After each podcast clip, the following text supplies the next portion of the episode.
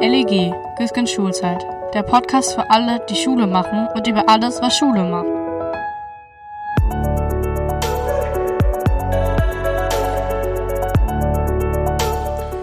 Es ist ja so, dann vergehen die Tage und dann hat man dies zu tun und dann das und dann komme ich einfach nicht dazu, diesen Podcast so oft zu machen, wie ich das eigentlich gerne machen würde. Und dann werden aus Tagen Wochen und aus Wochen wird dann sogar ein Monat. Aber das Gute ist, ich bin nicht allein, denn offenbar geht es den KultusministerInnen dieser Bildungsnation Deutschland auch nicht so viel anders als mir. Denn die wollten ja eigentlich auch das Frühjahr nutzen und dann den Sommer und dann die Sommerferien und dann den Herbst, um die Schulen, die SchülerInnen und ihre LehrerInnen vorzubereiten auf diesen überraschenden Corona-Winter. Und was ist passiert?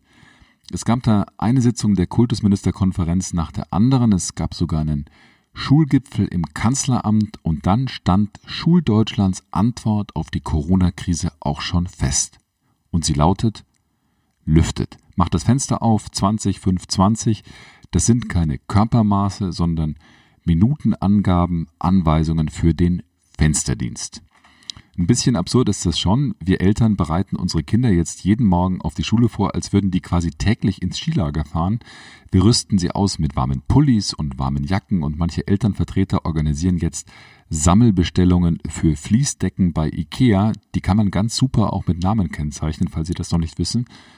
Und das alles nur, weil Deutschland sich nicht fit fühlt für den Fernunterricht, weil die KultusministerInnen möglicherweise ja zu Recht fürchten, dass die Kluft zwischen bildungsfern und bildungsnah, im Kern also zwischen arm und reich, noch größer wird, wenn wir mehr Fernunterricht wagen, wenn wir es hybrider werden lassen in den Klassenzimmern und beim Homeschooling. Ich halte diese Strategie der KultusministerInnen, das gebe ich zu, für, in, für im Kern für richtig, auch jetzt im Lockdown Light. Äh, aber es gibt viele Stimmen, die sagen, dieses ganze Hin und Her, das Warten auf irgendeine Ampelphase, ob grün, gelb, rot oder sogar dunkelrot, das bringt alles nichts. Wir müssen uns jetzt auf den hybriden Unterricht einstellen, wir müssen umschalten und müssen das Wechselmodell wagen. Wer kommt denn heute? Auch meine heutige Gesprächspartnerin ist sehr kritisch. Es ist Margit Stump für die Grünen, genauer gesagt für den Wahlkreis Aalen-Heidenheim in Baden-Württemberg, sitzt Stump im Bundestag und ist dort bildungspolitische Sprecherin ihrer Fraktion. Mit Schule kennt sie sich ziemlich gut aus, auch mit digitaler Bildung, denn sie ist nicht nur selbst Lehrerin, sie war sogar Quereinsteigerin, sondern sie war auch lange für die IT-Systeme ihrer Schule verantwortlich. Mit Stump spreche ich jetzt über diesen Sommer der verpassten Gelegenheiten, über digitale Konzerne in deutschen Klassenzimmern und ihre Erwartungen für den Winter. Vorab möchte ich sagen, dass wir das Gespräch aufgezeichnet haben, bevor Bundesregierung und Länder den Lockdown Light beschlossen haben.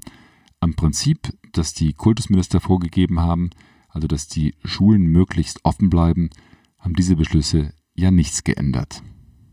Zumindest vorerst. Geht's jetzt endlich los? Und wie? Nämlich jetzt.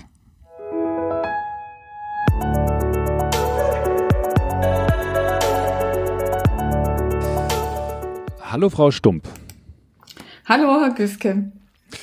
Schön, dass Sie sich Zeit genommen haben für dieses Gespräch. Das freut mich wirklich sehr, äh, denn Sie bearbeiten im Bundestag äh, als Sprecherin für die Fraktion der Grünen Themen, die gerade wirklich alle sehr relevant sind. Sie sind nämlich bildungs- und medienpolitische Sprecherin der Grünen und Expertin für digitale Infrastruktur. Mit was für einem Gefühl blicken Sie denn den nächsten Schulwochen entgegen? Ja, ich blicke den nächsten äh, Schulwochen mit einem Gefühl der Sorge entgegen. Äh, weniger deswegen, weil die Infektionszahlen steigen. Das haben viele Prognosen ja schon vorhergesehen, sondern vielmehr deswegen, weil unsere ständigen Ermahnungen, die Schulen jetzt zu ertüchtigen, damit unterschiedlichste Formen des hybriden Unterrichts möglich werden und alle Schülerinnen und Schüler digital erreicht werden können, weil diese Maßnahmen nicht erfolgt sind und viele Schulen jetzt keinen Deut besser dastehen als vor acht Monaten und das ärgert mich wirklich sehr und das besorgt mich auch. Hm. Das heißt, Ihre These ist, dass äh, im Kern der Sommer verschlafen worden ist und man seit März eigentlich zu wenig gemacht hat, um die Schulen da auf Vordermann zu bringen und vor allem die Lehrer entsprechend auszurüsten. Oder wie sehen Sie das? Ähm, genau dieses. Es wird ja so getan, als ob jetzt erst äh, die Digitalisierung an Schulen ein Thema wäre oder zumindest ähm, seit äh, dem Digitalpakt. Ähm, das stimmt ja nicht. Die Digitalisierung an Schulen, die gibt es ja schon seit äh, 30 Jahren. Und da ist wirklich sehr wenig vorangegangen. Vorreiter waren die beruflichen Schulen, aber an den allgemeinbildenden Schulen war es immer davon abhängig, wie interessiert einzelne Lehrkräfte waren oder Schulleitungen, weil dieser Aufbau immer an den Lehrkräften äh, gehangen hat. Man hat es organisatorisch in keinem Bundesland so aufgestellt, wie zum Beispiel in Unternehmen, dass man eben eine EDV einführt, das entsprechende Fachpersonal dafür einstellt, sondern die Lehrkräfte äh, müssen ja bis heute die digitale Infrastruktur betreuen, Software installieren, all diese Dinge erledigen. Das gibt's in keiner Verwaltung, in keinem Unternehmen. Und auch jetzt ähm, hat man trotz unseres Drängens beim Digitalpark damals nicht Administratorinnen und Administratoren mit in die Finanzierung aufgenommen, obwohl das die Grundgesetzänderung ermöglicht hätte. Und auch während der Pandemie jetzt hat es lang gedauert, Jetzt soll über EU-Mittel nächstes Jahr im dritten 500 Millionen Paket auch Administration finanziert werden, aber eben nur befristet und das nützt den Schulträgerinnen und Schulträgern, den Kommunen nichts. Auf die rollt eine Riesenkostenwelle zu. Und das Wichtigste ist, äh, die Sicherheit dieser elektronischen Medien, der digitalen Medien in der Schule zu garantieren, damit Lehrkräfte wissen, das funktioniert, darauf kann ich mich verlassen. Ich muss nicht jeden Unterricht doppelt vorbereiten, Plan A und Plan B, falls eben äh, die Technik nicht funktioniert, sondern wenn sowas passiert, kann ich auf jemanden zurückgreifen. Das ist verlässlich und ich muss nicht neben all den vielen Zusatzaufgaben, die jetzt auch noch pandemiebedingt auf mich zukommen, jeden Unterricht doppelt vorbereiten. Naja, wenn man Ihnen zuhört, dann hat man das Gefühl, da sei überhaupt nichts passiert. Aber es gab doch äh, zumindest einige Gipfel. Äh, es ist erkannt worden, zumindest, dass äh, es auch bei Lehrern einen Bedarf für, äh, für Laptops gibt. Äh, da ist der Digitalpakt auch erweitert worden um, ich glaube, 500 Millionen Euro. Es gab äh, den Gipfel bei der Kanzlerin, wo auch äh, gefordert worden ist, eine nationale Bildungsplattform aufzusetzen und wo letzten Endes auch erkannt worden ist, dass Fortbildung bei Lehrern doch eigentlich ein zentrales Problem ist. Also man kann doch eigentlich nicht sagen, dass da wenig passiert ist, oder? Also das ist alles leider mehr äh, Schein als Sein, denn diese Themen hatten wir ja schon zuvor, dass die äh, Qualifizierung der Lehrkräfte parallel zur Digitalisierung dringend notwendig ist. Das ist ein uraltes Thema, das diskutieren wir seit 1985. Äh, und wenn man jetzt erkannt hat, da ist immer noch zu wenig passiert, dann ist es ja gut, dass die äh, Länder verpflichtet worden, im Zuge auch des Digitalpakts parallel für die Qualifizierung zu sorgen. Aber fragen Sie mal jetzt abgehende Studentinnen und Studenten, äh, wie viel Digitalisierung sie in ihrem Studium erlebt haben. Und äh, da werden Sie sehr erstaunliche Aussagen finden. Bei manchen mehr, bei manchen weniger. Das hängt dann wieder von den Professorinnen und Professoren ab.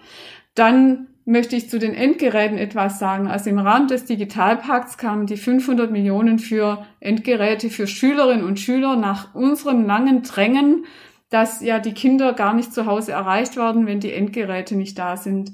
Jetzt hat man im Rahmen des Digitalpakts diese Mittel bewilligt und über den Königsteiner Schlüssel verteilt. Das heißt, die Bundesländer bekommen abhängig von der Finanzkraft und der Einwohnerzahl diese Mittel. Also die kommen nicht da an, wo sie am dringendsten gebraucht werden, sondern die kommen da an, wo die größte Finanzkraft und die meisten Kinder sind.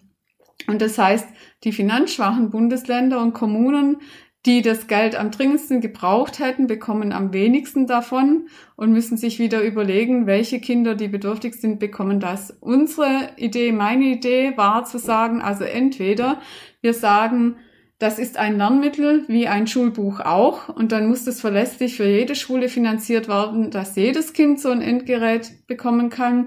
Oder ich sage jetzt in der Notbedürftigkeit steht äh, vorne an, dann hätte das über die Jobcenter ausgereicht worden müssen. Die Kinder bekommen von der Schule eine Bescheinigung, ich brauche dieses Gerät und dann wird es vom Jobcenter finanziert, wie sich das gehört über das Teilhabepaket. Und vor allem der Vorteil wäre gewesen, genau die Schulen, die über eine Infrastruktur verfügen, die es überhaupt möglich macht, das Kind digital zu erreichen, die hätten diese Mittel beantragt und die Schulen, die noch ganz am Anfang stehen, die diese Möglichkeit gar nicht haben, müssen sich jetzt nicht auch noch mit diesem Thema auseinandersetzen.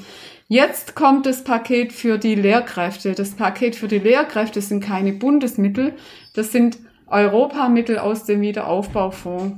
Formal gesehen kommen die erst nächstes Jahr.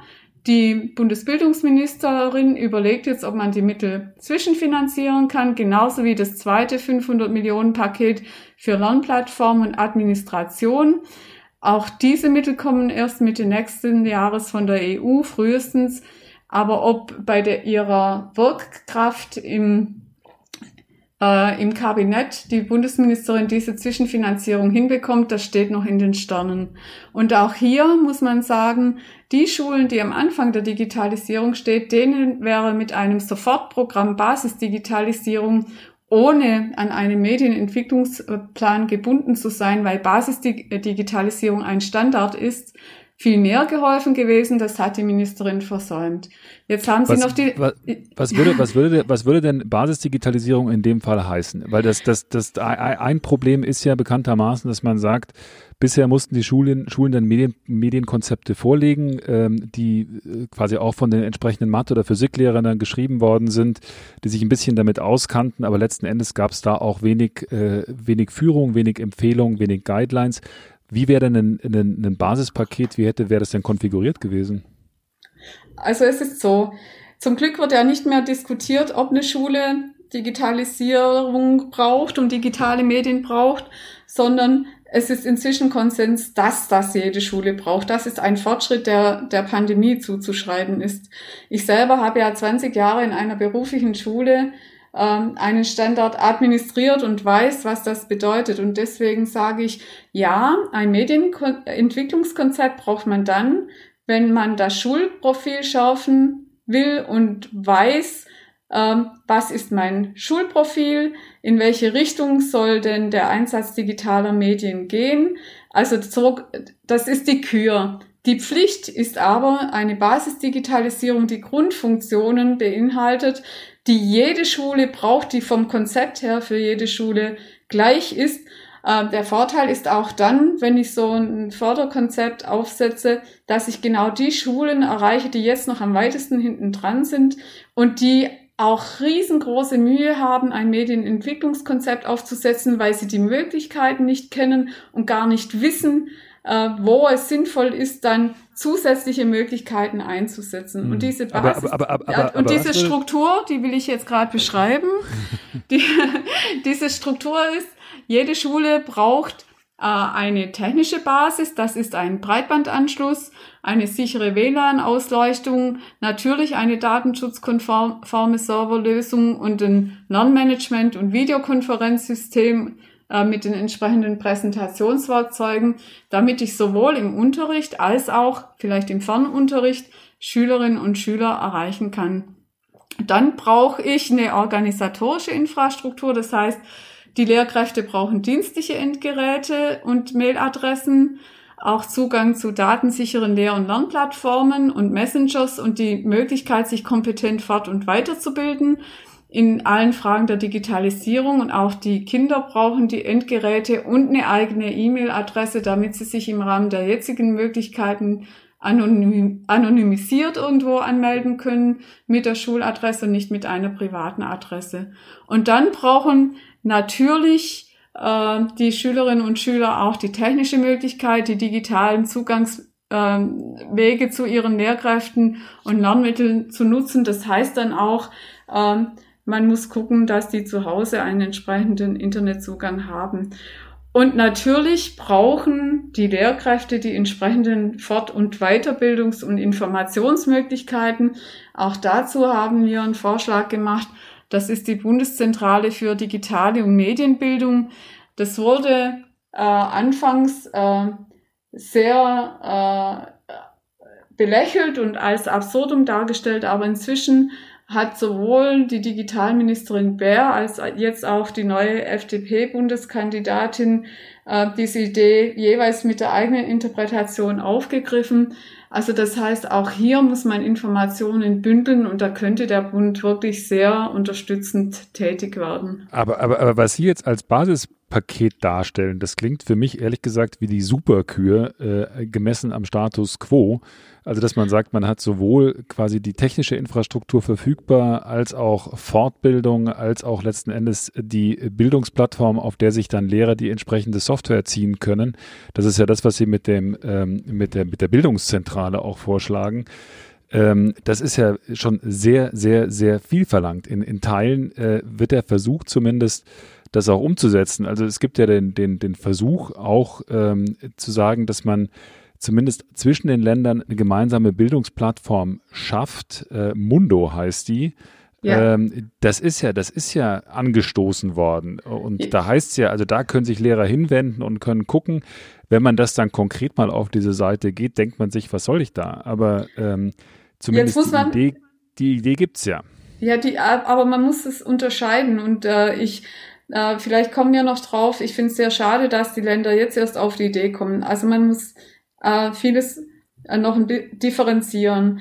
Äh, wenn Sie sagen, äh, das ist ein großer Sprung, äh, was wir da auch als Basis fordern, dann muss ich Ihnen sagen, nein, das gibt's in Teilen schon lange. Ähm, in, ich komme aus Baden-Württemberg und war da selber sehr lange sowohl als Netzwerkerin äh, tätig als auch in der Fortbildung und in einem Redaktionsteam des Lehrer-Fortbildungsservers. Ein Lehrer-Fortbildungsserver, der stellt nur Unterrichtsmaterialien zur Verfügung, die von Lehrkräften in diesem Bundesland erstellt wurden und die aber äh, vor allem auch urheberrechtlich und datenschutzkonform ähm, präsentiert worden. Und das gibt's fast in jedem Bundesland. Und es ist gut, wenn sich diese Lernplattformen in Mundo jetzt vernetzen.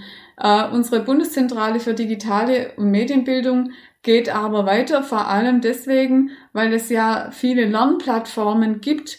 Das sind ähm, zum Teil ähm, in Eigeninitiative erstellte Angebote von Schulen, die schon sehr weit sind.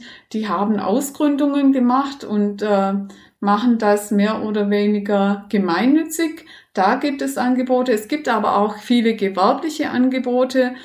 Ähm, diese Lernplattformen sind unterschiedlich mächtig. Es gibt da auch ganz wichtig aus meiner Sicht Open Source Angebote, zum Beispiel Moodle. Das wird in Baden-Württemberg schon zehn Jahre lang fortgebildet. Das ist ein mächtiges Instrument, das kann viel leisten. Und eine Beratung, welche Lernplattform jetzt für meine Schule und für meine Lehrkräfte äh, am besten geeignet ist, zum Beispiel, das leistet Mundo nicht. Und das könnte eine Bundeszentrale für digitale und Medienbildung leisten, hier unterstützend tätig sein, weil die eine Lernplattform, die ja übrigens äh, von Ministerin Wanka schon mal angestoßen wurde, die eine Lernplattform, die für jedes Konzept jeder Schule passt, die wird es nicht geben, weil eine Grundschule viel weniger Funktionalität braucht als zum Beispiel eine hoch ausdifferenzierte berufliche Schule. Da sind die Anforderungen unterschiedlich. Also nur um ein Beispiel zu nennen. Und äh, die Privatwirtschaft können Sie auch nicht ausgrenzen, weil so etwas einmal Innovation verhindert und zum anderen gibt es ja auch nicht den einen staatlichen Verlag für Schulbücher, sondern da gibt es immer wieder unterschiedliche Angebote, die eben unterschiedlichen Bedürfnissen gerecht werden und das ist ja auch gut und richtig so. Aber es muss doch im Kern auch eine Vereinheitlichung rauslaufen. Das ist, ist, ist doch die, die Grundidee, weil man hat also zumindest momentan den Eindruck, dass es, wie Sie auch sagen, es gibt ja durchaus ganz viele LehrerInnen, die äh, da Pioniere sind, die auch in, in wirklich zum Teil ähm, sehr aufwendiger Kleinarbeit und Heimarbeit dann Programme erstellen und Software erstellen. Es gibt kleine und große Firmen, es gibt Open Educational Resources und es gibt kommerzielle Anbieter. Da brauchst du ja im Kern eine Stelle, die sagt, das ist gut, das ist gut, das ist schlecht, das kann man hierfür verwenden, das ist datenschutzkonform und so und so weiter und so fort. Warum ist es denn bisher, woran ist es denn bisher gescheitert? Weil das scheint so eine eigentlich eine total simple Idee im Jahr, sagen wir mal 30 der Digitalisierung. Ja, das ist äh, meine simple Idee. Und gescheitert ist es äh, schon auch daran, äh, dass sich einmal die Bundesländer nicht verständigt haben und dass man äh, diesen Bedarf, der in der Praxis mir immer wieder gegenüber formuliert wurde, dass man den von Seiten der Verwaltungen oder auch der Ministerien nicht gesehen hat. Unsere Ministerin in Baden-Württemberg ist vor kurzem noch durch die Lande gezogen und hat gesagt, es reicht, wenn die Kinder äh, lesen, schreiben und rechnen lernen. Äh, und damit wurden viele gut, gute Initiativen äh, abgewürgt. Äh, wir haben den Bildungsföderalismus. Wir sind 83 Millionen Menschen, haben 16 äh, Bundesländer und da sind über die Jahre viele unterschiedliche Initiativen gewachsen, aber auch zum Beispiel bei den Verbraucherzentralen, die einen wirklich guten Materialkompass haben, der so eine Einordnung, wie Sie es gerade beschrieben haben, äh, zum Teil auch bietet. Das Problem ist, dass viele Lehrkräfte das nicht wissen, die haben natürlich ihren Fokus auf ihren Unterrichtsinhalten und nicht unbedingt auf Digitalisierung in der Bildung. Und deswegen war meine Überlegung bei diesem Antrag zu sagen, wir brauchen eine niedrigschwellige zentrale Anlaufstelle, äh, die den Lehrkräften eine solche Orientierung bieten kann, äh, die die Angebote bündelt, ihnen Reichweite verschafft. Da gibt's auch viele äh, sage ich mal, äh, Lernmittelsammlungen und Unterrichtskonzepte, die äh, die Lehrer in einer eigenen Plattform untereinander schon angeboten und ausgetauscht haben. Da gibt es gute Informationen, was Datenschutz und Datensicherheit anbelangt, was in der Schule ein wichtiges und riesengroßes Thema ist. Und diesen Angeboten Reichweite zu verschaffen und Kenntnis zu verschaffen, da eine Struktur äh, zu erstellen und das auch wirklich wissenschaftlich und pädagogisch fundiert begleiten zu lassen, das kann so eine Zentrale leisten. Aber es wird nie eine Plattform geben, die all diese Angebote auf, an sich ziehen und bündeln kann, weil da äh, Gemeinnützigkeit, weil da Privatwirtschaft, weil da auch staatliche Initiativen zusammenkommen. Und die will man ja auch nicht abwürgen, weil wir schon Innovation wollen, weil wir eine Vielfalt wollen und weil es immerhin auch noch die Freiheit der Lehre und der Pädagogik gibt. Aber die Sicherheit vermitteln und Orientierung vermitteln, das ist das, was Lehrkräfte brauchen und das könnte eine Bundeszentrale für digitale und Medienbildung gut leisten. Hm. Aber da ist aus dem Vorschlag, den, den, den, Vorschlag haben Sie ja relativ zügig nach Beginn der Pandemie gemacht. Ich glaube, im März haben Sie der das reift seit, äh, Der reift seit 2017 und wir haben unendlich viele Gespräche geführt. Der Antrag, ich, ich glaube, im Januar kam unser erster Antrag dazu, also noch vor, vor der Pandemie. Vorausschauend. Äh, diese, nein, äh, das, das ist mir einfach als, ich muss vielleicht etwas zu meinem Hintergrund sagen. Ich bin Ingenieurin, habe mal Feinwerktechnik studiert, in einer Elektronikentwicklung gearbeitet und bin dann in den Schuldienst gewechselt und habe über 25 Jahre lang die Digitalisierung an einer beruflichen Schule mit vorangetrieben ähm, war in der Lehrerinnenfortbildung tätig, habe auch das Thema jungen Mädchen und Computer, also wie verschaffen wir Mädchen äh, einen guten Zugang zur Technik äh, mit äh, gestaltet. Und ich habe unendlich viele Erfahrungen mit Lehrkräften, mit Schulleitungen. Und deswegen war es mir von Anfang an, als ich in den Bundestag gewählt wurde, als bildungspolitische Sprecherin ein Anliegen, hier die Digitalisierung in den Schulen zu unterstützen, weil es vollkommen klar ist, Digitalisierung geht nicht mehr weg, ja, sondern wenn wir unsere Kinder aufs Leben vorbereiten wollen, gehört Medien und digitale Bildung äh, unbedingt in den Schulalltag mit dazu. Und wie man das befördern kann, das hat mich von Anfang an getrieben und beschäftigt. Deswegen ist der Antrag nicht durch die Pandemie äh, bedingt äh, äh, gestellt worden, sondern da sind einfach zwei Entwicklungen zusammengefallen äh, und äh, deswegen waren wir gut gerüstet und gut aufgestellt. Ich hatte das in Ihrer Biografie, äh, ehrlich gesagt, nur auf Wikipedia schon nachgelesen oder festgestellt, dass Sie ja eine Quereinsteigerin sind. Ne? Sie, Sie haben das gerade gesagt, Sie waren, sind ausgebildete Ingenieurin und sind dann in eine Berufsschule gewechselt. Ich habe mich dabei gefragt, warum haben Sie das gemacht?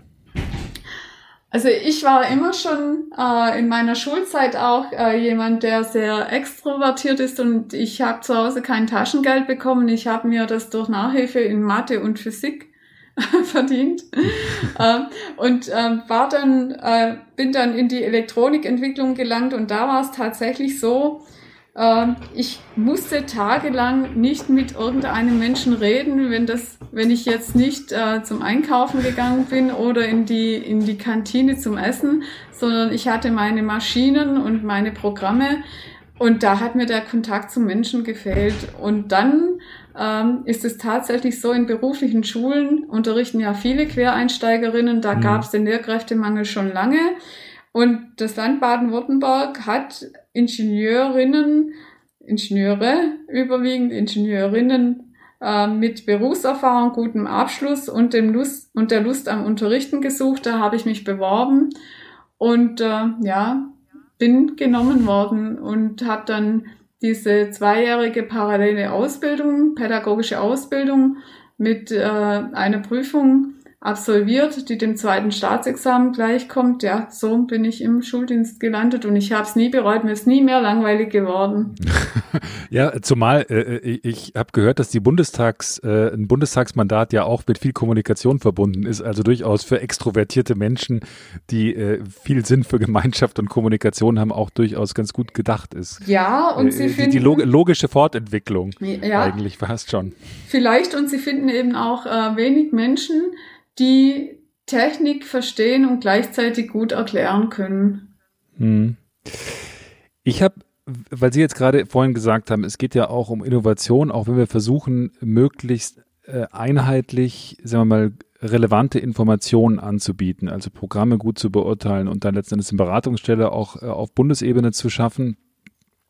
Ähm, ich habe mich die ganze Zeit gefragt, äh, inwieweit man denn da das Nebeneinander von sagen wir mal, klassischen kommerziellen Anbietern wie, die, wie den großen amerikanischen Konzernen Apple, Microsoft, Google oder auch, äh, das ist ja nicht amerikanisch, Samsung, ähm, wie man das organisieren kann zu den klassischen ähm, Open Educational Resources Unternehmen.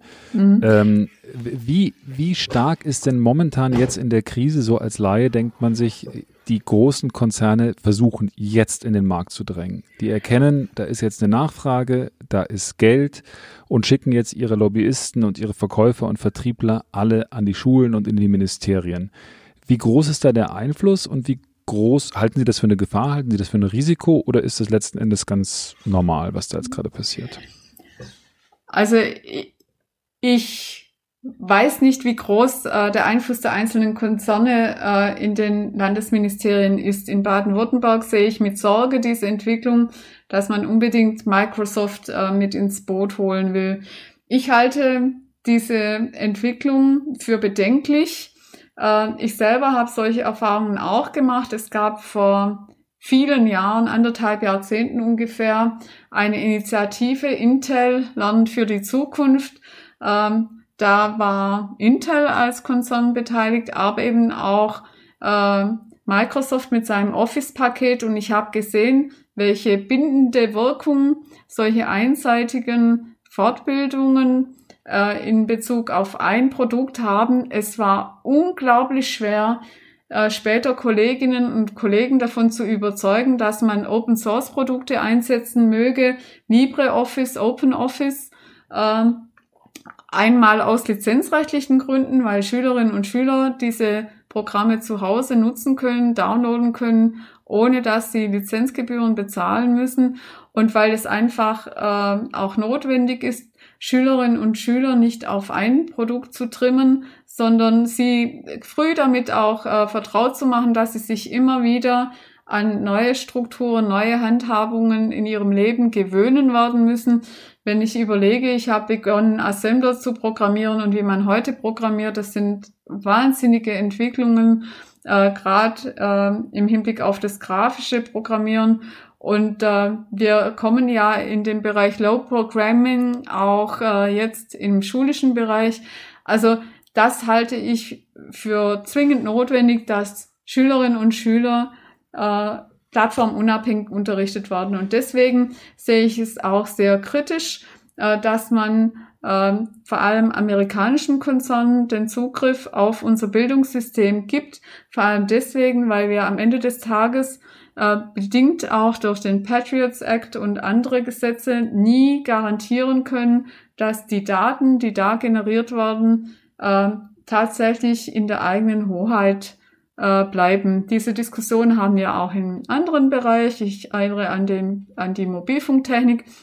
Also was Software und Betriebssysteme angeht, äh, da plädiere ich sehr dafür, Open Source zu präferieren und Open Educational Resources.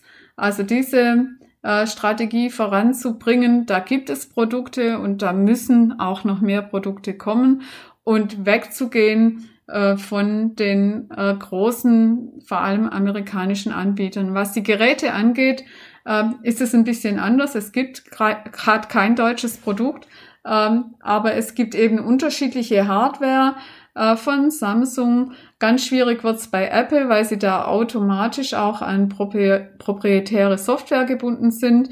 Aber es gibt eben Android zum Beispiel als Grundlage und es gibt Linux als Grundlage.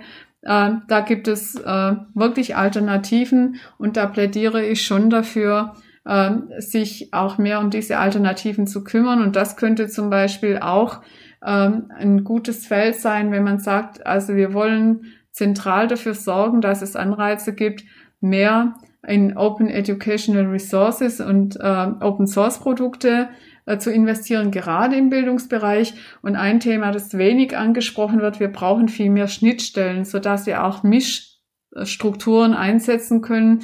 Das erhöht das, äh, äh, die Akzeptanz, das äh, äh, senkt die Schwellen, sich nur an einen Anbieter zu wenden, dass man sich an der Schule dann letztlich für ein Endprodukt entscheidet und sagt, alle Schülerinnen und Schüler bekommen ein bestimmtes Tablet oder Laptop mit einer äh, Softwareinfrastruktur drauf, weil das wartungsfreundlich ist und das brauchen die Schulen und weil sie davon ausgehen müssen, dass jedes Kind die gleiche Umgebung hat und weil das alles datenschutzrechtlich und datensicher organisiert werden muss. Das verstehe ich, aber es muss eben nicht an jeder Schule ähm, dasselbe Produkt sein und es muss auch möglich sein, Mischstrukturen zu haben, so dass man sagt, also wir haben in unseren Klassenstufen acht bis zehn jetzt diese Endgeräte und wir haben von fünf bis sieben eben andere Endgeräte, weil die vielleicht robuster sind, handhabungsfreundlicher sind, weil da nicht so viel Software drauf sein muss. Also solche Entscheidungen das, müssen möglich sein. Aber das macht ja die Wartung und möglicherweise auch die Handhabung im Unterricht, auch die pädagogische Hand, Handhabung ja durchaus schwerer. Also in in, in Baden-Württemberg haben sich Eltern ja dagegen gewehrt, dass an Schulen das Microsoft-Produkt äh, Microsoft Office 365 eingebunden wird, ja. so wie es die Kultusministerin da ähm, vorgeschlagen oder geplant hat. Äh, ich kann das einerseits nachvollziehen, auch diese Sorge vor ähm, Datenmissbrauch auch gegenüber US-Konzernen, klar. Aber andererseits dachte ich mir, ist das nicht fürchterlich deutsch? Bevor Nein, da irgendwas, bevor da, bevor da irgendwas passiert, schreien alle schon wieder, Achtung, Datenschutz. Sind Sie da nicht Bildungsverhinderer mit so einer Haltung, dass man sagt, also bevor Nein. wir überhaupt irgendwas anfangen, weg mit den Geräten? Nein, gar nicht. Und die Eltern haben auch nicht gesagt, weg mit den Geräten, sondern sie haben gesagt, wir wollen nicht ein Produkt eingesetzt haben, wo alles, was mein Kind macht, in einer Cloud also letztlich auf einem Server gespeichert ist, auf den wir keinen Einfluss haben. Und das ist vollkommen richtig. Wir wollen wir jetzt medienpädagogisch unseren Kindern beibringen, dass sie sensibel mit ihren Daten umgehen müssen, wenn wir gerade dort, wo wir dieses Wissen vermitteln in Schulen, hier sämtliche Regeln missachten. Das geht nicht. Und niemand sagt das Gerät weg, sondern die Eltern haben zu Recht gesagt, wir wollen andere Lösungen haben, die datenschutzkonform sind, DSGVO-konform. Und im Übrigen ähm, hat ja der baden-württembergische Datenschützer äh, sein Veto eingelegt. Und es gibt die Lösungen. Also wir haben die Open Source Produkte, die äh, lokal auf dem Server laufen können. Wir müssen nicht irgendwo in eine Cloud. Also ich sage jetzt ein Beispiel äh, LibreOffice, äh, seit Jahrzehnten bewährt in der Handhabung, im Funktionsumfang äh, ähnlich gut äh, wo ist das Problem? Es gibt die Alternativen. Wenn es keine gäbe, würde ich Ihnen recht geben. Aber es macht sich kaum jemand die Mühe, mal zu gucken, gibt es denn Alternativen? Und die gibt's. Wir hatten vor Jahren schon den pädagogischen sogenannten Schulkoffer für Lehrkräfte in Fortbildungen, wo wir Lehrkräften ähm, in einem Verzeichnis Programme zusammengestellt haben, die unabhängig sind, die Open Source sind, zum Beispiel GIMP als äh, Zeichen- und Grafikprogramm ähm, viele andere Programme, die gibt es äh, und äh, diese Initiativen dahingehend auszubauen mit einer äh, Open Source Strategie und mit OES, äh, das muss man wirklich vorantreiben und unterstützen.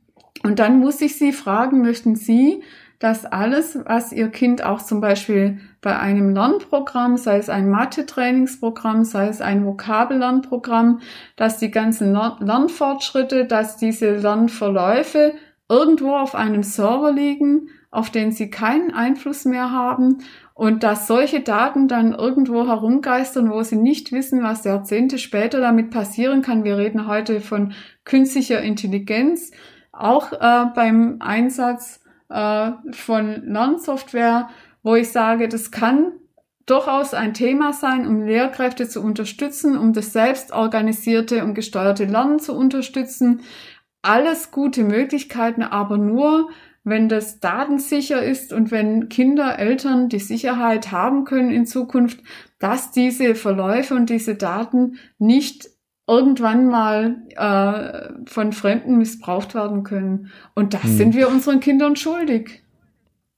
Andersrum gefragt dann, also man, es ist ja bekannt, dass äh, Konzerne wie Apple beispielsweise letzten Endes einen Teil der Lehrerfortbildung übernehmen. Ich kann den genauen Begriff nicht wiedergeben, aber ich glaube, es gibt ja so ein Apple Teachers Programm oder sowas, wo die eben sagen, Leute, wir bringen euch das bei und dann könnt ihr auch auf der Didakta auftreten und so weiter und so fort und letzten Endes dadurch Anreize schaffen, auch für äh, Lehrer letzten Endes so einen Login-Effekt auch an den Schulen zu erzielen, indem die einfach Apple-Geräte kaufen und Apple-Software verwenden. Ähm, wenn ich Ihnen jetzt folge, dann heißt es letzten Endes, es gibt die Alternative mit Open Source Software, die ist noch nicht ausreichend bekannt. Was muss denn passieren, um die entsprechende Open Source Software und die entsprechende letzten Endes Open Source Infrastruktur dann auch flächendeckend bekannt zu machen und auch zu lehren und letzten Endes in Fortbildungen unterzubringen? Das ist ein Fortbildungsthema und da sind die Bundesländer als die Zuständigen gefordert. Ich sage nicht, dass nicht private Anbieter ihre Produkte vorstellen dürfen und eine Lehrkraft ist frei in der Freizeit selbst bezahlt, sich irgendwo fortzubilden und sich was anderes anzugucken oder auf Messen das anzugucken. Aber ähm, im Moment ist ja das Bittere, dass die Lehrkräfte verzweifelt solche Möglichkeiten der Fortbildungen suchen, äh, weil sie es von ihrem Arbeitgeber nicht angeboten bekommen und sie spenden ihre Freizeit und das eigene Geld in der Not. Äh, weil zum Beispiel in Baden-Württemberg die Fortbildungsstrukturen im Moment nicht funktionsfähig, sind, weil äh, die zuständige Ministerin seit zwei Jahren äh, die Strukturen umbaut und äh, da nicht zu Potte kommt, wobei die Strukturen vorher gut funktioniert haben und bewährt waren. Das kann ich jetzt aus eigener Erfahrung äh, so sagen. Da gab es die Lehrer, äh, Fortbildungsakademien, die da gut aufgestellt waren und da wurde das unterrichtet. Ich habe es selber unterrichtet und habe selber erlebt, dass man diese Fortbildungen ausbauen muss und ausdehnen muss auf allgemeinbildenden Schulen, auf die allgemeinbildenden Schulen. Diese Skalierung, die wurde jetzt in den letzten Jahren äh, versäumt. Das rächt sich jetzt bitter, aber da ist man tatsächlich als Arbeitgeber gefordert. Mhm. Aber es ist ja schon so, dass man sagt, jetzt im Zuge der Krise ist zumindest erkannt worden, erkannt worden dass es diese Fortbildungen braucht. Ich frage mich nur die ganze Zeit, also äh, wenn ich jetzt auch viele Lehrer höre, die sagen, also Leute, wir versuchen jetzt gerade mal den Präsenzunterricht irgendwie hinzukriegen. Wir wissen schon, dass das mit dem Fernunterricht ein Problem ist. Aber wie sollen wir das denn machen, wenn wir einerseits jetzt hier den Regelbetrieb aufrechterhalten sollen, andererseits den Gesundheitsschutz bewerkstelligen sollen? Wann sollen wir uns denn auch bitte jetzt fortbilden? Können Sie das nachvollziehen? Ja, das kann ich gut nachvollziehen. Und da muss ich die Kolleginnen und Kollegen, ähm, die gerade in der Praxis sind, auch in Schutz nehmen. Deswegen sage ich, man muss das wirklich strukturiert angehen. Äh, und äh, schauen, dass man die Lehrkräfte nicht überfordert. Und das kriegt man hin, indem man sie dann auch entlastet, indem zum Beispiel ähm, Personal, nicht pädagogisches äh, Personal eingestellt wird, damit diese organisatorischen Dinge wie Infektionsschutz ähm, nicht auch noch die Lehrkräfte erledigen müssen, damit die wieder Luft und Zeit haben, sich da um ihren Unterricht, um die Pädagogik und auch um die Realisierung von hybriden Unterrichtsformen äh, zu kümmern. Die Lehrkräfte sollen gerade alles Mögliche stemmen, was in der Gesellschaft schief läuft. Sie sollen mit inhomogeneren Klassen zurechtkommen. Dann kommt äh, jetzt noch die Überlegung, wie bekommen wir den guten Ganztag in den Grundschulen strukturiert. Dann kommt jetzt die Digitalisierung in der Bildung dazu, die ja schon länger am Horizont äh, scheint. Das habe ich erläutert, aber die jetzt aufgrund der Pandemielage eben noch drängender ist, weil es eben ein guter Weg ist, die Kinder noch zu erreichen auf dem digitalen Weg, wenn sie nicht mehr zur Schule kommen können. So eine extreme Situation wie die Pandemie hatten wir noch nie, aber trotzdem ist es ja auch nützlich, wenn wir Wetterereignisse haben oder wenn ein Kind länger krank ist. Auch äh, da kann man Dinge klüger organisieren, aber es steht und fällt schon damit, dass man den Lehrkräften auch äh, die Freiräume eröffnet, damit sie sich mit diesen Themen auseinandersetzen können. Und das kriegt man hin, indem man die Aufgaben, die nicht originär mit dem Unterricht und mit der Bildung verbunden sind, äh, wirklich Personal überträgt, dass eben kein pädagogisches Personal sein muss. Ich habe die Administration und Wartung der äh, EDV-Infrastruktur angesprochen. Das sind ja im Moment auch noch Lehrkräfte und sogenannte Erlassstunden, die dann im Unterricht fehlen. Wir haben Lehrkräftemangel und Lehrkräfte sollen das tun, für, für was sie ausgebildet sind, nämlich unterrichten und nicht äh, irgendwelche Kleber, Infektionsmittel besorgen, äh, irgendwelche Software installieren oder, oder sich dann auch noch äh, um Betreuungsfragen kümmern oder um die organisatorischen Fragen, wie kriege ich, wenn es die Pandemie zulässt, wieder Vereine äh, und andere Organisationen ins Schulleben eingebunden. Also an der Stelle muss dringend Entlastung her und ähm, das auch im Hinblick auf die Lernlücken. Wir werden für die nächsten Jahren begleitende Angebote brauchen, sowohl was die Fortbildung für Lehrkräfte angeht, die bis in die Schulen reichen muss, als auch was die Begleitung der Kinder angeht, die jetzt äh, pandemiebedingt Lernlücken haben, weil das lässt sich nicht in zwei Wochen in den Ferien aufholen, sondern das lässt sich nur über lange Zeit äh, begleitend äh, durch Angebote aufholen und das können auch nicht Lehrkräfte noch zusätzlich machen. Aber da gibt es so viele Studentinnen und Studenten, denen die äh, die Studijobs weggebrochen sind. Da gibt es Solo-Selbstständige aus dem ganzen Kultur- und künstlerischen Bereich, die natürlich Anleitung durch Lehrkräfte brauchen, aber die mit Kindern wirklich äh, gute Betreuungs- und, und Bildungsangebote äh, aufbauen können, die jetzt nicht unbedingt in Pauken und, und Lernstoff, aber eben in einem Lernerlebnis äh, äh, in offeneren Strukturen münden können, das den Kindern wirklich viel Unterstützung bieten kann. Aber wie würde es denn konkret aussehen? Also Sie haben von diesen Lernferien, die haben Sie ja gerade erwähnt, die gibt es ja schon, mhm. um letzten Endes Rückstände bei den äh, Lernständen irgendwie auszugleichen. Wie würde das denn aussehen, wenn man so eine Art, das klingt ja so wie so eine, wie heißt diese, äh, wie so eine, so eine äh, Hilfslehrer, äh, Gruppe, so eine, so eine national, so ein, so ein nationaler Ansatz da, einen, eine Reserve zu schaffen, die den Kindern dann sowas wie Nachhilfeunterricht gibt? Oder wie stellen Sie sich das vor? Also das muss zwar nicht zwingend Nachhilfe sein, aber ich habe äh, während meiner Praxiszeit gute Erfahrungen gemacht mit Lernbegleitern und Lernbegleiterinnen. Das sind äh, Menschen, die vielleicht im Vorruhestand sind. Das äh, war zum Beispiel auch ein Ingenieur, der gesagt hat, er will mit seiner Freizeit was Sinnvolles äh, veranstalten. Das könnten eben auch Studierende sein, äh, die sich dann einer Gruppe von Kindern oder einzelnen Kindern annehmen, die bestimmte Förderungen brauchen. Dann spricht man sich untereinander ab, was werden notwendig, die aber auch mal eine ganz andere Bildungserfahrung bieten können und mit Kindern zum Beispiel in ein Museum gehen können, das sich mit entsprechenden Themen beschäftigt, die mit Kindern auch äh, äh, Kunstprojekte gemeinsam machen können, damit das soziale Lernen äh, in der Schule tatsächlich stattfinden kann, weil viele, vielen Kindern hat ja der Sozialkontakt äh, auch gefehlt. Also Lernen ist ja nicht nur äh, Vokabeln pauken und Bruchrechnen üben, sondern das soziale Lernen geht ja viel weiter.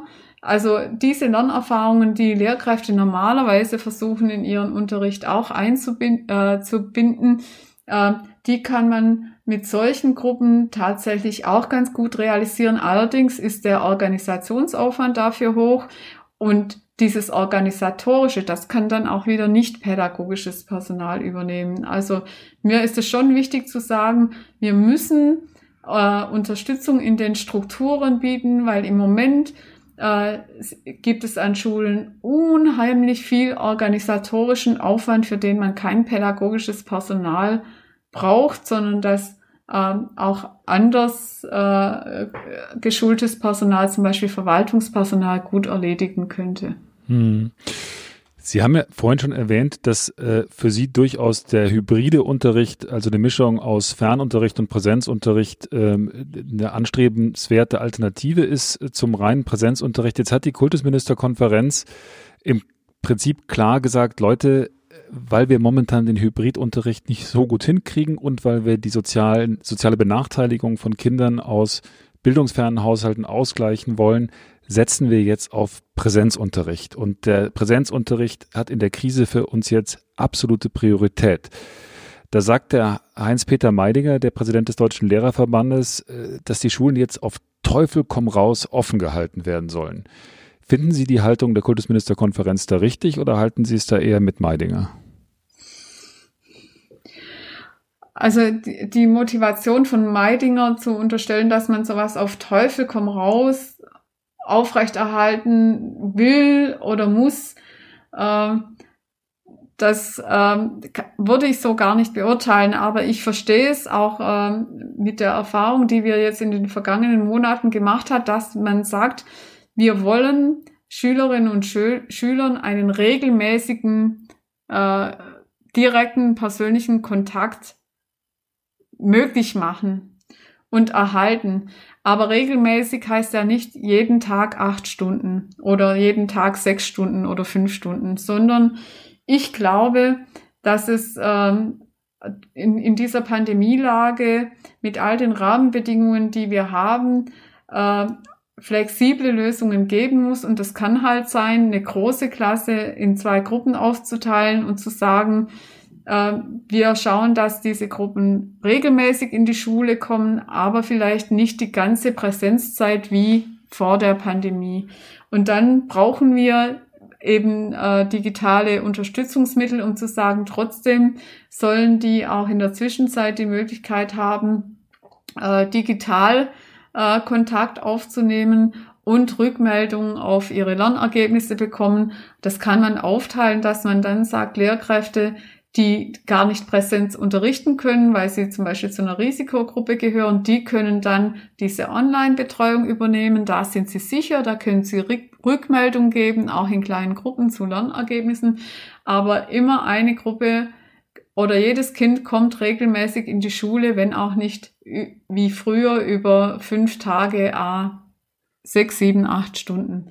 Ich glaube, ähm, man muss dann immer schauen, wie sieht die Pandemielage vor Ort aus und da ist wirklich die kommunale Ebene sehr gefordert, ähm, um zu sagen, wir entscheiden jetzt, welche Form für uns die richtige ist. Äh, dass man die Ansteckung in den Schulen vermeiden will, das ist für mich vollkommen klar. Und da gibt's ja auch immer wieder neue Erkenntnisse, aber für ein Kind ist es eben auch nicht attraktiv, dann fünf Tage die Woche sechs Stunden mit Maske im Unterricht sitzen zu müssen. Äh, und für Lehrkräfte ist das im Übrigen auch nicht besonders schön. Wir haben zwar nicht allzu langer Zeit über äh, die Schülerinnen gesprochen, äh, die verhüllt in die Schule oder in den Unterricht kommen sollten oder wollten. Da haben wir von zwei bis fünf Einzelfällen in der Republik gesprochen und es hat heiße Diskussionen gegeben, weil es pädagogisch eben wirklich sehr schwierig ist zu interagieren, wenn man die Mimik und die gesamte Gestik nicht sieht. Und das ist jetzt mit der Maskenpflicht nicht viel anders. Ähm, das sind schwierige Bedingungen für die Kinder Aber wie Sie- für die Lehrkräfte. Also, also Sie, Sie, Sie vergleichen die Burka oder das, äh, die verhüllte, äh, religiös bedingte verhüllte Frau mit der Maske. Ich sage, ich, ein verhülltes Gesicht ist ein verhülltes Gesicht, aus welchen Gründen auch immer. Und äh, die, der äh, Einfluss auf die äh, Interaktion oder die Hemmung der Interaktion äh, zwischen dem Kind und der Lehrkraft äh, ist durch ein Stück Stoff beeinträchtigt, egal aus welchen Gründen es getragen wird. Völlig neutral, als, als Pädagogin, die lange genug in der Praxis war. Und das sind schwierige Bedingungen, das ist auch für die Interaktion schwierig. Äh, wenn man denn die Gesichtsmaske braucht, um Präsenzunterricht tatsächlich noch äh, zu ermöglichen unter Pandemiebedingungen, dann ist es immer noch besser als gar kein Präsenzunterricht. Aber ob man den Präsenzunterricht dann in gesamten Umfang aufrechterhalten äh, muss oder ob man nicht die Regelmäßigkeit in den Vordergrund stellen äh, soll, äh, das, äh, das stelle ich einfach zur Diskussion und ich finde die Regelmäßigkeit sehr wichtig, die Rückmeldung sehr wichtig, aber ich glaube, dass man da die Anteile verschieben kann und dann vielleicht das Unterrichtsgeschehen von der Qualität her äh, äh, doch ein besseres ist, als über die gesamte Quantität dann mit einer Maske unterrichten zu müssen. Also ich finde, das sollte man nicht zu dogmatisch sein, sondern das sollte man wirklich gemeinsam versuchen, äh, hybride Lösungen zu finden, äh, die für die jeweilige Situation, für die jeweilige Schule unter den Bedingungen, die kommunal herrschen, äh, eine gute Lösung darstellen. Hm. Das Robert-Koch-Institut hat ja empfohlen, ab einem bestimmten Inzidenzwert auf ein sogenanntes Wechselmodell umzusteigen, also zwischen Fernunterricht und Präsenzunterricht. Ähm, die Länder haben sich bisher darüber hinweggesetzt und sind ja den Empfehlungen nicht gefolgt. Äh, können Sie, haben Sie Verständnis für diese Haltung, die ja wirklich, wirklich radikal auf Präsenzunterricht setzt? Also ich kann es mir nur so erklären, dass äh, den Kultusministerinnen durchaus bewusst ist, äh, dass sie dann äh, diese geringe Weiterentwicklung, die es in den letzten acht Monaten äh, bei der digitalen Unterrichtsversorgung gegeben hatten, selbst nochmal schonungslos benennen müssten.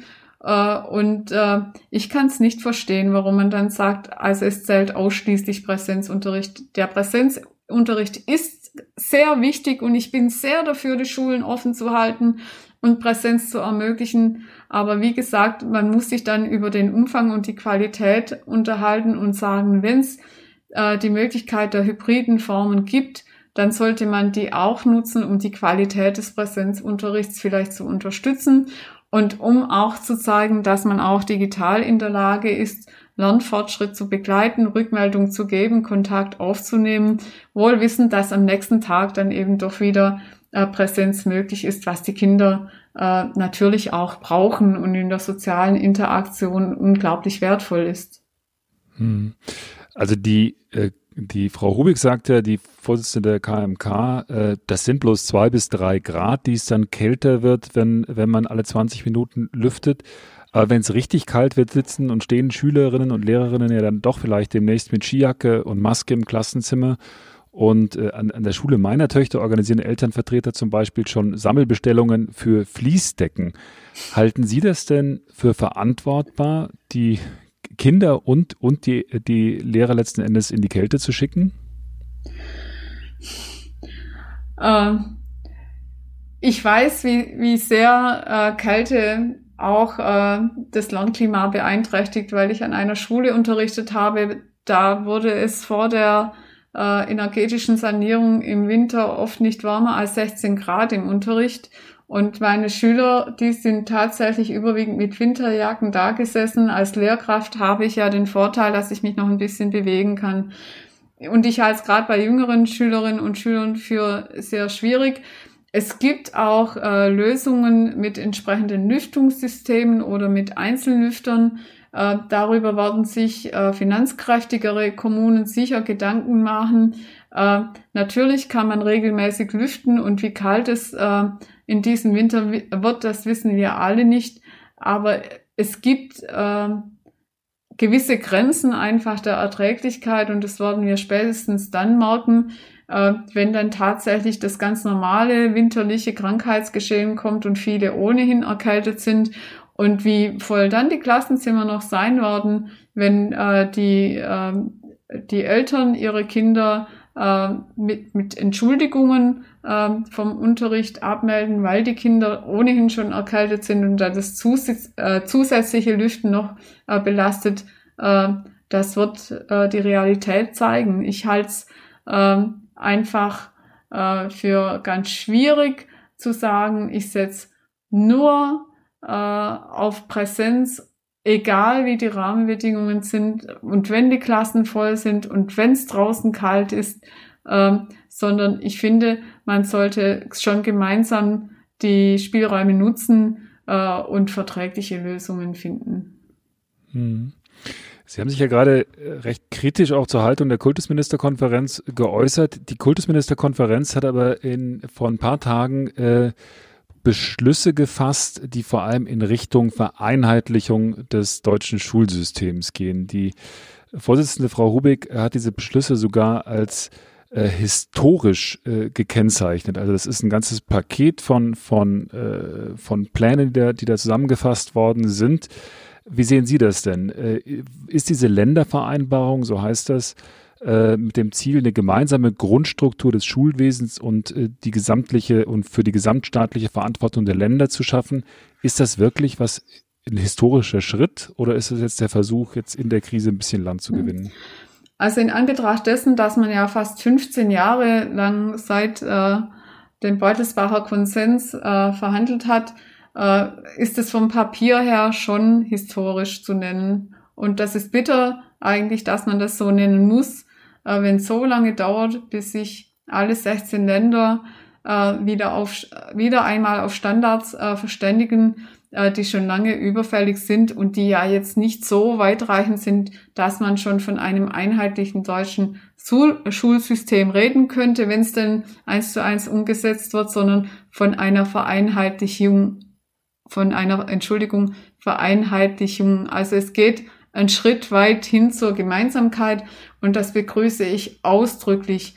Die Frage ist natürlich, inwiefern dann diese guten Absichtserklärungen äh, tatsächlich umgesetzt äh, werden. Wir haben es ja schon mal gesehen bei den, äh, bei den gemeinschaftlichen Vereinbarungen zu den Abituraufgaben, wo dann doch wieder Schlupflöcher gelassen wurde und jedes Bundesland äh, das nach äh, seinem Gusto genutzt hat und wieder sein eigenes Süppchen gekocht hat, so dass man hinterher von einem, äh, von einer Vergleichbarkeit bei weitem nicht reden konnte, wenn sie sich jetzt stringenter an ihre eigenen Vereinbarungen halten und vor allem, wenn sie sie auch äh, zielgerichtet und stringent umsetzen, äh, dann haben wir tatsächlich einen Fortschritt.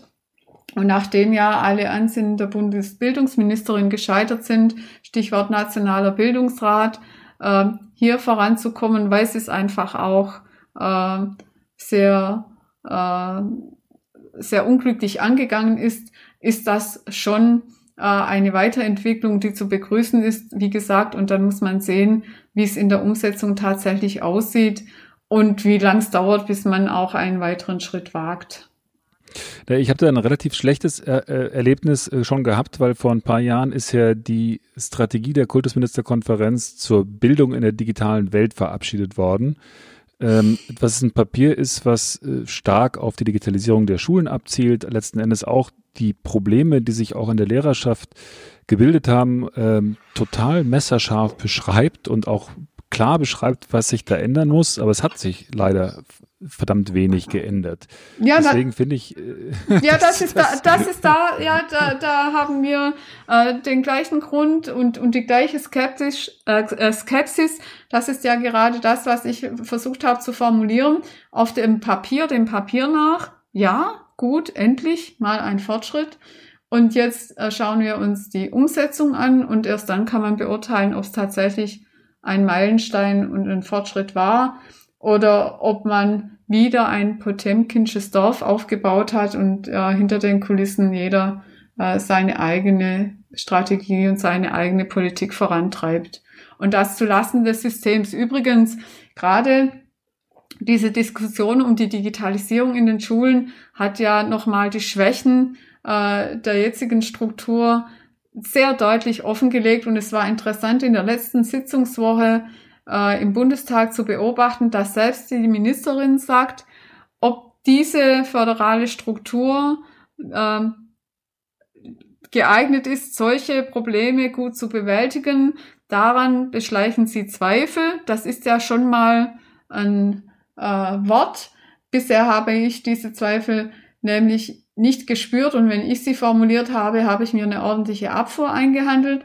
Aber tatsächlich ist es so, äh, dass wir wissen, äh, dass in Deutschland viel zu wenig in Bildung investiert wird, dass wir wissen, dass der Bund nur zehn Prozent der Bildungsinvestitionen leistet und dass wir wissen, äh, dass der Bund sich immer, wenn mehr gefordert ist von Seiten des Bundes, sich hinter dem Kooperationsverbot versteckt, also hinter ähm, Artikel 91b des Grundgesetzes.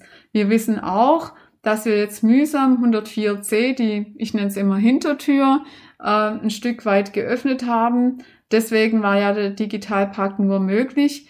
Aber diese befristete Finanzierung von Projekten von Seiten des Bundes, die trägt auch bei der Digitalisierung in der Bildung, aber auch bei anderen Vorhaben, wie zum Beispiel dem Ausbau des Ganztagsangebotes, nicht wirklich weit. Und am Ende bleiben die Kommunen als Schulträger auf den Folgekosten und auf den weiteren Investitionen sitzen. Äh, gerade jetzt, wo denen die Steuereinnahmen äh, wegbrechen, auch im Zuge der Pandemie, äh, ist das für die eine Riesenlast, äh, die auf sie zukommt, weil sie kaufen ja nicht nur Tische und Bänke, die dann 30 Jahre in den Klassenzimmern stehen, sondern sie kaufen äh, digitale Endgeräte, die nach vier Jahren veraltet sind und äh, wieder finanziert werden müssen. Äh, die zusätzlichen Fortbildungs ähm, die trägt ja das Land, aber die ganzen Ausrüstungsgegenstände, die Organ das organisatorische Personal, die Administration, das müssen die Kommunen tragen und die ächzen und stöhnen jetzt schon unter den Lasten. Also, dass diese Struktur nicht mehr trägt in Zukunft, das äh, zeigt sich jetzt auch ähm, an, an den Äußerungen derer, die diese Strukturen bisher vehement verteidigt haben. Und meine Ansicht nach muss es so sein, man will gar nicht in die Bildungshoheit der Länder eingreifen, aber der Bund muss verlässliche Angebote machen können, die dann bis auf die Ebene der Schulträger durchschlagen. Und dann soll jedes Bundesland entscheiden können, ich nehme das Angebot an oder ich lasse es bleiben. Und wenn ein Land ein Angebot des Bundes zum Beispiel zur dauerhaften Finanzierung von Administration nicht annehmen will, dann muss es das Land gegenüber seinen Kommunen sehr gut begründen, warum, warum es das nicht tut. Damit ist in die Bildungshoheit der Länder in keinster Weise angegriffen, aber der Bund kommt endlich ein Stück weit seiner Verantwortung nach.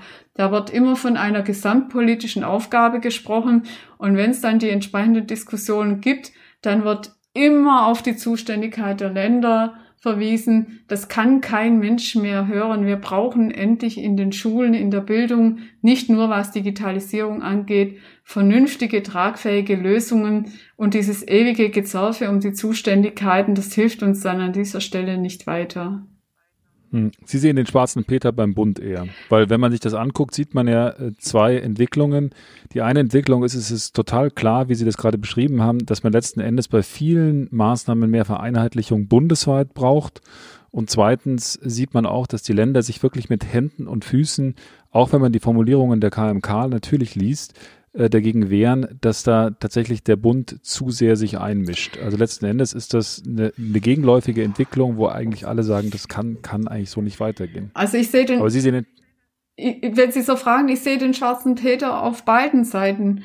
Äh, ich, ich verstehe es nicht, warum äh, man 2006, 2007 äh, den Artikel 91b umformuliert und verschärft hat. Vorher war es ja möglich, dass der Bund äh, Bildung finanziert. Äh, ich denke, erinnere an das letzte Ganztagsschulinvestitionsprogramm. Äh, das war bevor äh, der geänderte Artikel 91b in Kraft getreten ist. Und dann haben die Länder gemerkt, das war im Zuge der letzten, also der damaligen Föderalismusreform.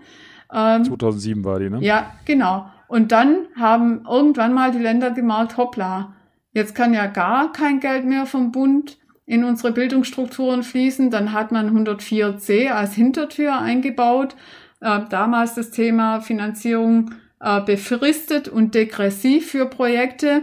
Und ich verstehe nicht, was diese Finanzierungsmöglichkeit des Bundes mit der Bildungshoheit der Länder zu tun hat. Die Bildungshoheit der Länder gibt es seit 1949 und bis 2007 war es dem Bund trotzdem möglich, äh, solche Projekte zu finanzieren.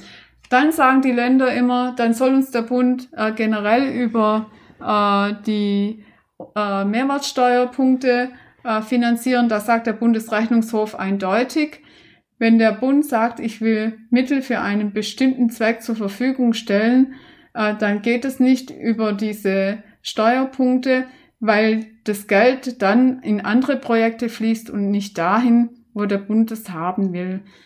Wenn wir dann noch sehen, dass die sogenannte Bildungsrepublik, die die Kanzlerin vor wie viel, 12, 13 Jahren ausgerufen hat, sich zum Ziel gesetzt hat, sieben Prozent des Bruttoinlandsprodukts für Bildung auszugeben und in Deutschland insgesamt über alle Ebenen, also Kommunen, Länder und der Bund, nur 4,2 Prozent des Bruttoinlandsprodukts ausgegeben wird, was wirklich peinlich viel unter äh, dem Schnitt der OECD-Länder von 5 Prozent liegt. Und wenn man dann noch weiß, dass der Bund nur 10 Prozent dieser Ausgaben stemmt und an den Ländern und Kommunen die restlichen 90 Prozent hängen bleiben, dann kann man diese Diskussion äh, um die Bildungshoheit und die Bildungsfinanzierung nur noch schlecht nachvollziehen. Und äh, wir waren als Grüne immer schon gegen das Kooperationsverbot. Wir sagen auch jetzt an dieser Stelle muss sich etwas ändern. Wir wollen ein Kooperationsgebot und es wäre dringend geboten, sich 91b nochmal anzuschauen und zu sagen, wie können wir das wieder so formulieren, dass der Bund Angebote machen kann. Die Länder entscheiden dann, ob sie so ein Angebot, ein Finanzierungsangebot für Bildungsinvestitionen zugunsten ihrer Kommunen annehmen oder nicht. Damit ist in die Bildungshoheit der äh, Länder nicht eingegriffen, aber der Bund kann seiner Verantwortung nachkommen. Und da gibt es ja nicht nur die Digitalisierung in der Bildung, da gibt es noch viele andere Aufgaben. Wir wollen eine bessere Förderung für Schulen in benachteiligten Quartieren, um insgesamt äh, das Bildungsgefälle in Deutschland besser bekämpfen zu können. Wir wissen ja, in keinem Land, äh, in keinem industrialisierten Land ist die Bildung so sehr abhängig vom soziokulturellen Status des Elternhauses wie in Deutschland. Wir brauchen eine bessere Förderung äh, damit die Kinder, die benachteiligt sind, nicht auch noch in schlecht finanzierte und ausgestattete Schulen gehen müssen. Das hängt immer mit der Finanzierung zusammen oder meistens mit der Finanzierung zusammen. Da brauchen wir mehr Initiative.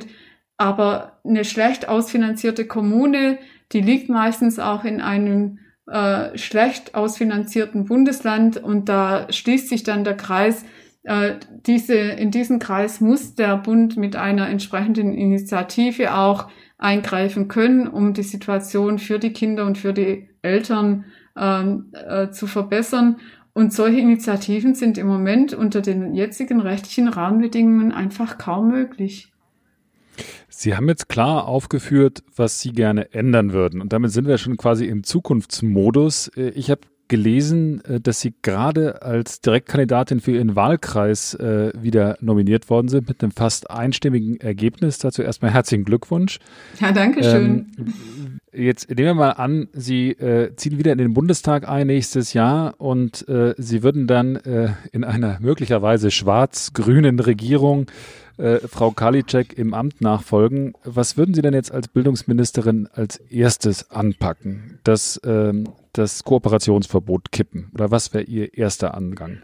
Also ich würde tatsächlich als erstes äh, das Kooperationsverbot angehen ähm, und ähm, dann würde ich ein Förderprogramm für Schulen in benachteiligten Quartieren auflegen und ein Förderprogramm für die Basisdigitalisierung der Schulen. Das wäre mir das Allerwichtigste, dass beides parallel und ergänzend äh, auf den Weg kommt, weil da sind tatsächlich nicht erst seit der Pandemie, sondern seit Jahren die größten Nöte und da muss etwas vorwärts gehen. Und am meisten erreichen wir äh, bei den äh, Themen Bildungsqualität, wenn wir die stärken, die am schwächsten sind. Äh, und äh, das wäre mir ein großes Anliegen. Dann äh, wissen wir auf jeden Fall, was Sie vorhaben, wenn das nächste Wahljahr dann äh, ansteht. Ähm, vielen Dank für dieses Gespräch. Es war für mich total instruktiv und äh, ich habe viel gelernt, vor allem über die Details der Finanzierung von Bildung und äh, hoffe, oder würde mich freuen, wenn wir vielleicht im Laufe des nächsten Jahres, wenn sicher weiter über Bildung und Schule diskutiert wird, vielleicht nochmal sprechen und gucken, wie sich das Ganze vor allem nach dem Winter auch weiterentwickelt. Vielen Dank, Frau Stumm. Ja, sehr gerne. Bis dahin. Alles Gute. Tschüss. Bis dann. Tschüss.